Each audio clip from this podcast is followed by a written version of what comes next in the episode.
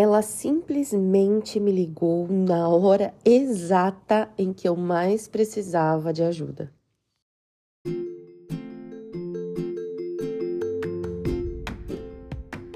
Eu sou a Aline Piologro e essa é a temporada 3 do ComentaCast. No foco dos comentários estão as histórias que eu vivi.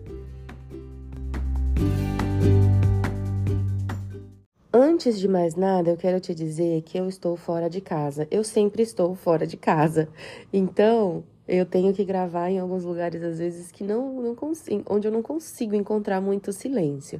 Então, se você ouvir aí uns fundos, fique tranquilo, tá tudo bem. Não estou em zona de guerra, mas não tem jeito. E aí, entre não gravar para vocês e, e gravar com um fundo musical, eu prefiro gravar com um fundo. É, e aí talvez os próximos episódios estejam assim, porque até que eu consiga chegar em casa e deixar episódios adiantados no silêncio do meu lar, ainda vai demorar um pouquinho. Mas vamos lá. A história de hoje aconteceu enquanto eu ainda estava no Peru. É, eu não sei se você sabe, se não souber, vai ficar sabendo um pedacinho agora. Eu morei no Peru de 2013 a 2017. Quando eu cheguei em 2013, era o mês de julho. É, eu me lembro porque eu comemorei o meu aniversário de 26 anos lá no Peru. E aí eu comecei a procurar emprego, comecei a procurar na área de contabilidade, porque eu entrava no site, nos sites de emprego e via que tinha muita procura por contadores. Então eu comecei a mandar meu currículo.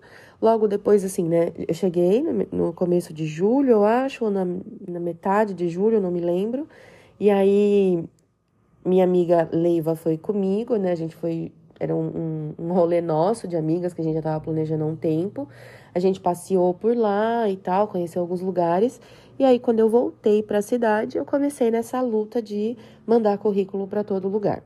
Aí eu fiz várias entrevistas na área de contabilidade, só que todo mundo falava a mesma coisa. Ah, a gente gostou muito de você, mas a gente não pode contratar porque você não tem seus documentos. Porque eu tinha acabado de chegar, já né, cheguei na mesma semana, já dei entrada no, na residência, mas é um processo que ainda ia tomar, sei lá, um mês, um mês e meio. E aí todo mundo falava a mesma coisa: ah, a gente não pode contratar porque você é, não tem documento. E aí eu pensei, cara, eu vou, vou trocar a minha estratégia. Ao invés de ficar procurando na parte de contabilidade, eu vou procurar alguém que esteja precisando de um brasileiro. Porque se alguém estiver precisando de um brasileiro, alguém que fala português nativo, ele não vai se preocupar com os documentos, né? Pelo menos na minha lógica não iria. E aí eu entrei no site de empregos que eu sempre procurava e coloquei assim: brasileiros. E, cara, encontrei um anúncio de uma startup que estava procurando uma pessoa brasileira para traduzir o material deles, porque eles tinham aberto um website no Brasil e aí eles precisavam que o conteúdo do, do site, o conteúdo do Facebook e tal, fosse traduzido para o português para que eles pudessem né, ter atividade no Brasil, mas precisava ser uma pessoa que fosse nativa, porque não podia ser uma tradução direta, né, palavra por palavra, tinha que ser uma tradução cultural, onde o tradutor entendesse qual a melhor forma de comunicar para o público brasileiro. E aí eu mandei meu currículo e eles me chamaram para entrevista, fiz a entrevista, gostaram de mim, me contrataram. E eu comecei a trabalhar com eles, então. É, eu não me lembro exatamente se essa história aconteceu quando eu trabalhava com eles como tradutora ou se foi depois que eu já tinha passado para para parte mais contábil. Porque o que aconteceu? Eu fiquei seis meses na parte de tradução e aí houve a necessidade de alguém na tesouraria da empresa. E eles me chamaram para ser responsável pela tesouraria. Eu amei muito, muito, muito, muito. Foi muito bacana. É, e eu, eu achei que foi uma super oportunidade. Nessa época eu já tinha meus documentos, já podia trabalhar e tal. Mas foi muito legal, essa, essa fase foi muito legal. Mas aí, voltando para a história, um dado mês, eu me desorganizei financeiramente.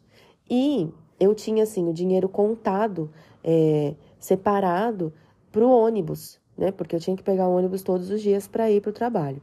Então, eu deixava o dinheiro do ônibus separadinho e aí tinha o dinheiro do almoço, porque eu morava num quarto que eu não tinha como cozinhar. Então eu tinha que comer na rua, né? E, e lá no Peru, comer na rua é a coisa mais besta do mundo. Tipo, todo mundo faz. Todo lugar tem o que eles chamam de menu, que é um restaurante popular, um restaurante de prato feito.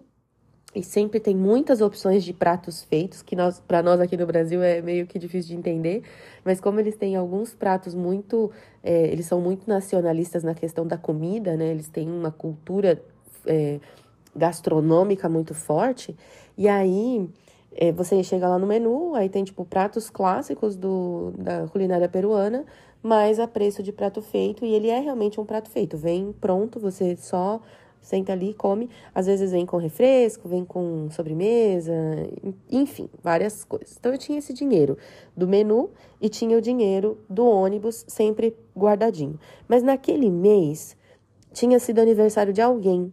E aí, para comprar um presente, como lá no Peru eu não podia ter cartão de crédito, é, tudo tinha que ser no débito ou no dinheiro, eu desinterei o dinheiro do almoço e comprei um presente para essa pessoa. Eu não sei o que passou na minha cabeça na hora de comprar esse presente, mas eu acho que eu pensei assim: ah, tipo, ficar um dia com fome não vai mudar nada, eu dou um jeito, eu, sei lá. Enfim, economizo, compro metade, compro uma quantidade de alguma coisa que dê para comer dois dias. Enfim, eu não sei o que eu pensei, eu só sei que eu desinterei o dinheiro. E aí, chegou o último dia do mês, o salário ia sair é, no dia seguinte e eu não tinha dinheiro para o almoço. Mas o pior não era isso, é que além de não ter dinheiro para o almoço, alguma coisa saiu errada e eu só tinha o dinheiro da ida para o trabalho. Então eu tinha o dinheiro do ônibus para ida, nada mais. Não tinha mais nenhum dinheiro na minha conta, não tinha dinheiro na minha carteira e não tinha de onde pegar. Óbvio que eu podia pedir dinheiro emprestado para os meus colegas de trabalho, porque se eu pedisse assim, sei lá, 10 reais, 5 reais, já resolveria o problema. Mas eu não queria pedir emprestado. E aí você vai entender é, o que aconteceu, na verdade, né? Eu não queria, não queria pedir emprestado, porque eu pensava assim, cara, eu que me desorganizei, eu fiz errado. É, é como. Vai parecer loucura, mas você tá aqui, se você me ouve, você já sabe que eu sou louca, né? Mas eu pensei assim, eu mereço, eu mereço passar fome, porque um dia, porque eu fui desorganizada. Então, se eu me punir agora, eu vou aprender a lição e da próxima vez eu vou ficar mais organizada. Nada a ver, né? Seria ótimo se a vida fosse assim. Mas enfim, aí eu cheguei no trabalho, eu lembro de chegar, abrir o computador e orar. E eu falei assim: Senhor, é o seguinte, é, eu não tenho dinheiro para voltar para casa e eu não tenho dinheiro para almoçar. Eu poderia pedir emprestado para algum amigo, porque realmente vai ser o salário amanhã, eu devolvo amanhã mesmo para a pessoa, mas eu não gostaria de pedir emprestado. Eu tenho vergonha, eu não gostaria que as pessoas soubessem que eu estou com problemas financeiros. Além disso, não é um problema financeiro, eu só me desorganizei esse mês. É... E eu sei que o Senhor pode fazer um milagre se o senhor não fizer um milagre, eu vou fazer jejum e vou voltar para casa andando. Voltar para casa andando significava umas duas horas e meia ou três horas de caminhada. Mas eu pensei, eu não vou morrer. Não vou morrer de ficar de jejum para o almoço e não vou morrer de caminhar duas horas e meia é, na hora de ir embora. Mas eu creio que o Senhor pode fazer um milagre. Em nome de Jesus, amém. Continuei trabalhando. Quando foi onze e meia da manhã, tipo, eu ia sair para almoçar meio-dia, onze e meia, uma tia minha daqui é, do Brasil, uma tia de São Paulo, irmã da minha mãe, me manda mensagem e me diz assim: Aline, eu esqueci de te avisar que há dois dias eu te mandei um valor no Western Union. É, já está disponível, tá aqui o código. E ela tinha me mandado, sei lá, na época, 200 reais.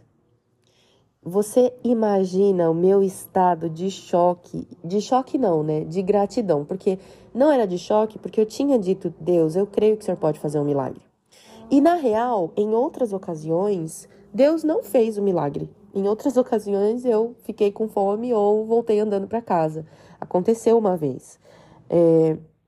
Mas naquele dia, aquilo impactou tanto meu coração, porque eu pensei, é real a gente fala que milagres atuais acontecem, mas é meio que num tom de ceticismo, né?